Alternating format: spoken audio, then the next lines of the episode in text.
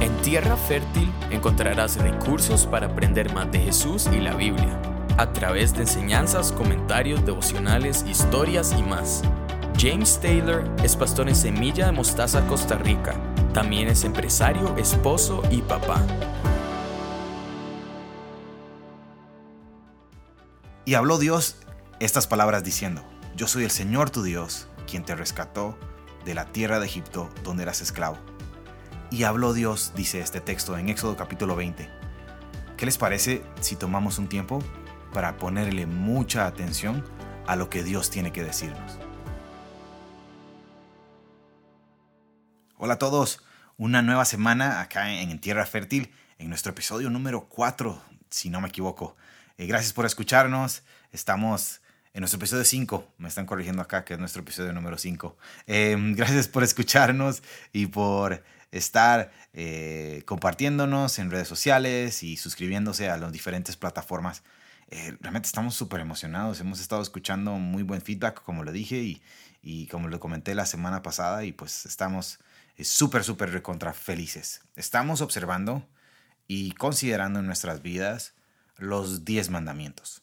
Em, estos 10 mandamientos que para algunas personas son complicados, cargas pesadas, queremos liberarnos de esa carga y queremos eh, entender que tienen una preciosa utilidad, que Jesús vino a cumplir la ley por completo y sin cometer, sin cometer ninguna falta en contra de la ley, voluntariamente fue una cruz para rescatarnos, para salvarnos, para darnos una vida nueva, una vida eterna, una vida abundante aquí en la tierra. Y como lo dijimos la semana pasada, el Señor Dios preparó al pueblo de Israel, le dio las instrucciones a Moisés, le dijo, todo el pueblo me va a escuchar, así que aquí vienen, les voy a dar mis palabras, mis mandamientos. Y vimos el primer mandamiento, no tendrás dioses ajenos delante de mí. Y después Dios continúa hablando. Leo para ustedes de Éxodo 20, capítulo 4, versículo 4.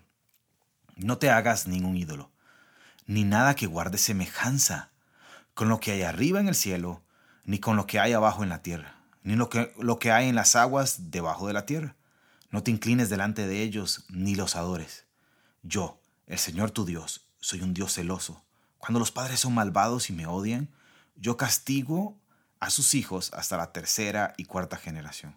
Por el contrario, cuando me aman y cumple mis mandamientos, les muestro mi amor por mil generaciones. Este segundo mandamiento, no te hagas ningún ídolo ni nada que guarde semejanza. A través de la historia, creo que nosotros como seres humanos nos hemos estado preguntando y nos hemos imaginado, pues, ¿cómo se ve Dios? Y esa es una, ha sido una intriga por siglos. Si ves toda la historia y si observas eh, estos dioses con minúscula y estas ideas de cómo se ve un dios, eh, es una pregunta que todos los seres humanos se han hecho. ¿Cómo se vería Dios? ¿Cómo es esto que llamamos Dios, por decirlo así? ¿Cómo debe ser?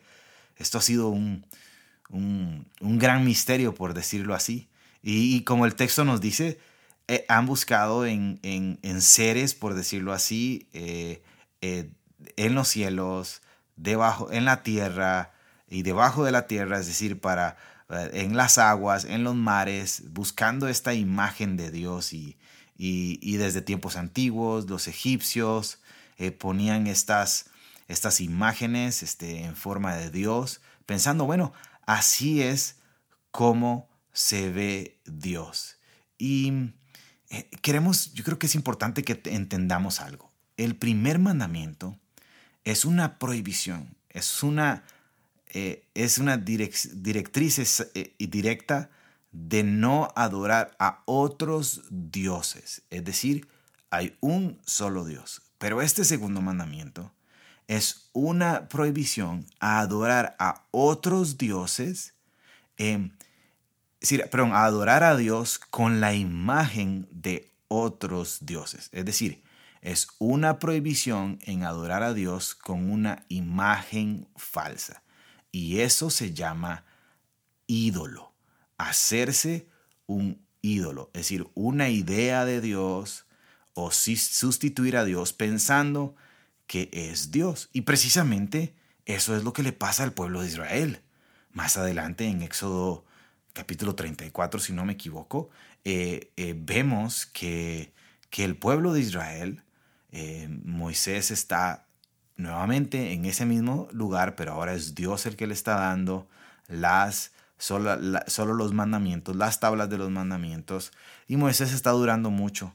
Entonces le piden a Aarón que les haga un Dios, pero cuando Aarón les dice, cuando termina de hacer este becerro, él les dice, aquí tienen a su Dios que los sacó de Egipto. Obviamente este es un Dios con minúscula. Y, y, esa es la prohibición y ese es el corazón de ese mandamiento. Y, y, yo creo que es algo importante en esta idea que nosotros queremos hacernos de cómo se ve Dios, de cómo es Dios, de cómo caminaba Dios, de cómo habla Dios. Muchas veces cometemos el grave error de crear ídolos. Y todo ídolo y toda imagen que nosotros en nuestra humanidad nos vayamos a hacer de Dios va a ser inexacta y va a ser inadecuada. Es decir, va a desviarnos del camino y vamos, no la vamos a pegar como decimos aquí en Costa Rica. No hay manera. Y también a veces nosotros somos tan torpes en, en esta idea de, de, enredarnos las cosas cuando ya Jesús claramente nos dijo cómo es eh, Dios. en Colosenses 1.15, Pablo dice sobre Jesús esto. Él es la imagen del Dios invisible, el primogénito de toda la creación. El escritor de Hebreos en el capítulo 1, versículo 3 dice, el Hijo, es decir, Jesús, es el resplandor de la gloria de Dios, la fiel imagen de lo que Él es y el que sostiene todas las cosas según la, su palabra poderosa. No sé si notaron esto. Jesús es la fiel imagen de Dios. De eso se trata ser cristiano. es no hacer Dios a nuestra propia imagen o a nuestra imaginación o buscar un modelo en la creación y decir, bueno, Dios debe ser así o Dios debe ser... No, es que Jesús es la imagen del Dios invisible. Si queremos saber cómo es Dios, tenemos que mirar a Jesús. Si queremos saber lo que piensa Dios, tenemos que enfocarnos en Jesús. Es Dios el que vino a estar con nosotros. Sus discípulos se lo dijeron. Felipe se lo dijo cuando en, Juan capítulo 14, donde estaba Jesús, Jesús ya em, básicamente a horas de ser entregado en una cruz. Y, Felipe le dice, Maestro, muéstranos al Padre y con eso vamos a estar satisfechos. Y, y, Jesús se vuelve y le dice a Felipe, ay Felipe, tanto tiempo he estado con, con ustedes y todavía no me conocen. El que me ha visto a mí, ha visto al Padre. Y Juan en su primera carta eh, da esta declaración tan preciosa de, de lo que hemos visto, lo que hemos tocado, lo que hemos contemplado, básicamente así que agregándole un poco, eh, eh, pero con ese mismo sentimiento de lo que hemos olido, lo que hemos abrazado, esto les anunciamos sobre el verbo, que es Jesús, que es Jesús. Y me gustaría hacer solamente dos observaciones en, en las cuales nosotros cometemos un grave error con respecto a este segundo mandamiento. Y es, y es muy sencillo. Lo primero es que nosotros cometemos el error de hacer la imagen nuestro Dios. Explico esto. ¿Cuál es el único ser creado que tiene semejanza a Dios? Y sí, si dijiste yo, estás en lo correcto. Vos y yo fuimos creados a la imagen de Dios. Él nos creó a su imagen y semejanza. Fuimos creados para reflejar a Dios. Fuimos creados para conocerlo y para darlo a conocer, como lo repetimos aquí constantemente. Pero a nosotros nos encanta, por decirlo así, ser la imagen principal. Es como, como no sé si, se han visto esas películas o esas caricaturas en donde el que está en el espejo se mueve y, como que tiene vida propia, por decirlo así, y no imita lo que, al, que está reflejando. Cuando uno se ve en un espejo y que se toca el pelo y que, en fin, ese tipo de cosas para peinarse o para rasurarse, etc. Es como que si mi imagen se cansara de ser imagen y diga, no, yo ahora sí voy a ser la imagen principal. Y eso es el primera observación que quiero que tengamos. Vos y yo cometemos el error de pensar que somos la imagen principal. Y eso es terrible, eso es terrible, eso es, eso es una enfermedad que sí se llama pecado, pero eso es una enfermedad que vos y yo tenemos. Y, ¿sabes cómo lo podemos eh, ver claramente? Simplemente abramos redes sociales, eh, vivimos en la era del selfie, vivimos en la era de inclusive como se le llama tradicionalmente o como popularmente, perdón, se le llama este body love, ¿verdad? Eh, en donde yo me amo así como soy, en donde y le muestro a todo el mundo lo mucho que me amo y, y, lo feliz que soy como soy y también inclusive nos damos ciertas libertades de tomarnos fotos ahí con muy poca ropa, pero es porque yo me amo, ¿verdad? Es para que la gente vea que yo me amo. Pero después estoy preocupado de cuántos me gusta ha tenido esta foto, de cuántos lo vieron, de cuántos lo compartieron, de qué impacto ha tenido, porque yo soy la imagen, porque yo soy el importante, porque yo soy, eh, eh, me siento único, de cierta manera me siento exclusivo, eh, siento que soy esa pieza exclusiva de diseñador, y, pero yo soy el que brilla, yo soy el de la imagen. Y amigos, chicos y chicas, o todos los que nos están escuchando, qué terrible trampa es esto que se llama idolatría. Cuando yo pienso que yo soy la imagen principal. Y esto todo es una trampa, todo es una mentira. Esta imagen me promete todo. Me promete la fama, me promete el buen trabajo, me promete la mujer joven y que tal vez está a la misma altura de esa imagen, pero al final no me va a dar nada me va, a, llevar a una vida vacía, una vida de soledad, una vida de, de, ego que me va a destruir por completo. Vivimos en eso, vivimos en esta, vivimos en la actualidad. Por eso la actualidad nos invita a comprar un loft en lugar de comprar una casa. Nos invita a comprar un apartamento de una sola habitación. Nos invita a, comprar todo para mí. Todo es diseñado para mí, para mi propia satisfacción. Porque hemos fallado en este primer mandamiento haciendo la imagen nuestro Dios. Y digo Dios con minúscula, pensando que nosotros somos lo número uno. Y eso es un grave error. El segundo error que observo acá y que es también muy importante es que hacemos a, Dios a mi imagen. Y eso es un gran problema. Em, es básicamente reversar mi relación con Dios. Entonces, en lugar de nosotros ser creados a imagen y semejanza, nosotros creamos un Dios. En lugar de nosotros proyectar la imagen del Dios verdadero, nosotros estamos proyectando una imagen de un Dios como yo creo que debería o como yo me imagino que debe ser Dios. Entonces, Dios empieza a parecerse a nosotros porque Dios lo cree. Entonces Dios ama a las personas que amamos. Dios odia a las personas que nosotros odiamos. Y simplemente nos creamos un Dios a nuestra imaginación. Es como un Dios de plasticina. Es un Dios que yo hice. Y el gran problema que cometemos con ese, con eso, es que es un Dios demasiado pequeño. y esto también es un engaño. Es como ese eh, utilizamos a Dios simplemente como ese genio de la botella que venimos y frotamos y acudimos a Él cuando ocupamos algo. Entonces yo vengo a este Dios cuando yo ocupo sanidad. Yo vengo a este Dios cuando yo ocupo dinero. Yo vengo a, este Dios cuando yo ocupo éxito. Eh, y, es esa, esa, ese, ese Dios eh, em, con una fe 911. Y yo puedo vivir yo puedo pensar inclusive, hacer lo que me da la gana, eh, porque yo tengo un Dios que yo hice a mi medida. Y entonces utilizamos frases, bueno, el Dios que yo creo no es así. Bueno, y el Dios que, que, que yo eh, sigo no es así. Y empezamos a cambiar las cosas y nos alejamos del Dios verdadero, del Dios que está en la Biblia. Y, y lo triste es que adoramos a ese Dios y venimos, vamos los domingos a la iglesia o entre semana a alguna reunión que vamos y adoramos y pensamos que estamos adorando al verdadero Dios, pero nuestro corazón, nuestro corazón simplemente está adorando al Dios que se imaginó. Y eso es una trampa y eso es un grave error. Reversar la relación, pensar que Dios eh, eh, es un Dios que yo puedo hacer a mi medida.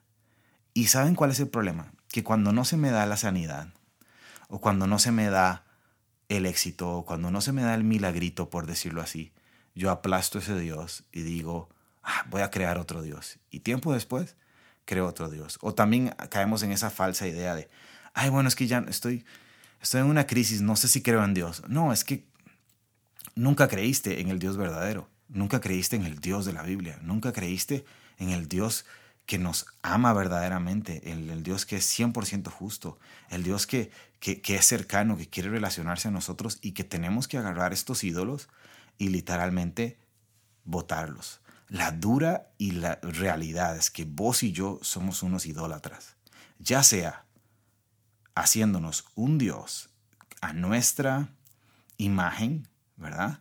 O haciendo la imagen nuestro Dios. Y el mejor camino el mejor camino es tomar una decisión y decir, Dios, yo soy creado a tu imagen y de eso se trata todo. Mi misión en este mundo, mi misión en este mundo es ser la imagen de Cristo. De eso se trata seguir a Cristo. Romanos 8:29 dice, porque a los que Dios conoció de antemano, también los predestinó a ser transformados según la imagen de su Hijo para que Él sea el primogénito entre muchos hermanos. Ojo qué hermoso esto. El plan de Dios es que vos y yo, al venir a Jesús, seamos transformados según la imagen de Jesús, que seamos libres, que seamos tan libres que podamos entender y aplicar este concepto que yo quiero ser todos los días como Jesús. ¿Y cómo logramos esto?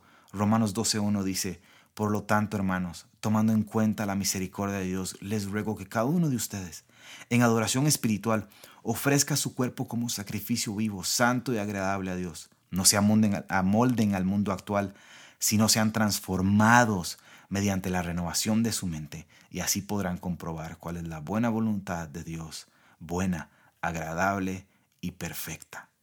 La, la idea aquí el, corazón de Dios en esto es decirnos, el mejor camino es que vos decidas, que vos y yo decidamos todos los días al despertarnos ser más como Jesús. Que la marca que nos pongamos, cuando digo la marca, la marca de ropa, la marca de zapatos, nuestra vestimenta diaria, que sea vestirnos de Jesús. Eh, eh, que nuestro superhéroe sea, sea vivir como aquel vivir como Jesús, que nuestro superhéroe sea Jesús, que vivir como aquel que nos llamó de las tinieblas a su luz admirable. Y, que Dios nos dé de su gran sabiduría y que nos rescate de estos ídolos, de estas imágenes. Eh, tanto la que yo me hago como la que, la, que yo, la imagen que yo me hago del espejo y me quiero ser yo el Dios, como aquel que yo me imagino que es. Y y, el texto termina con una advertencia. El texto de este mandamiento termina donde nos dice, no te inclines delante de ellos ni los adores. Yo soy el Señor tu Dios. Yo soy un Dios celoso. Cuando los padres son malvados y me odian, yo castigo a los hijos hasta la tercera y cuarta generación. Por el contrario, cuando me aman y cumplen mis mandamientos, les muestro mi amor por mil generaciones. Esto es muy sencillo, familia. Esto es muy sencillo, amigos. Em, muchas personas se quiebran la cabeza diciendo, ay, ¿será que yo traigo esto? Y, hablamos de ese tema de romper cadenas y etcétera, etcétera. ¿Qué le estamos enseñando a nuestras generaciones? ¿Qué le estamos moldeando a nuestros hijos? ¿Qué le estamos moldeando a inclusive a las personas con las cuales estamos siendo influencia? ¿Le estamos mostrando el reflejo de Jesús o le estamos mostrando una imagen falsa de Jesús? Y después, tiempo después, nos preguntamos por qué nuestros hijos hacen esto, por qué nuestros hijos no, no, copiaron X cosa, porque nosotros no le estábamos reflejando a Jesús. Y, cuando habla de esto de que castiga eh, a las, hasta la tercera y cuarta generación, esto es simplemente la consecuencia de nosotros hacer ídolos, de nosotros imaginarnos un Dios que no existe, de nosotros ser la imagen. Y tarde o temprano se pagan estas consecuencias, pero cuando decidimos venir a Jesús, Él hace todas las cosas nuevas. Él nos llena de su gracia, de su misericordia. Y esto es lo que Dios nos está diciendo hoy. Que, nos, que Dios nos dé la sabiduría, que Dios nos dé las fuerzas para poder vivir, para poder caminar reflejando al único y verdadero Dios. Que mi meta sea ser como Jesús todos los días. Ese es su plan, esa es la voluntad de Dios. Y yo veo aquí que esa es nuestra elección. Nosotros podemos decidir todos los días cómo vamos a vivir. Esa es mi oración para todos nosotros, que lo que aprendimos hoy juntos, espero que haya caído en tierra fértil que sea como un árbol plantado junto a las aguas, cuya hoja no cae y que a su tiempo da un fruto, un fruto que perdura. Gracias por escucharnos en este nuestro quinto episodio. Gracias a David Guevara, nuestro productor, a mi esposita Mile en redes sociales. Que Dios los bendiga mucho y que esta semana sea una nueva oportunidad para conocer más de Dios y darlo a conocer. Nos vemos. Gracias por escucharnos. Espera el próximo episodio. Te invitamos a suscribirte en las plataformas de Spotify, Apple Podcasts o Google Podcasts. Además, seguimos en nuestras redes sociales de Facebook e Instagram.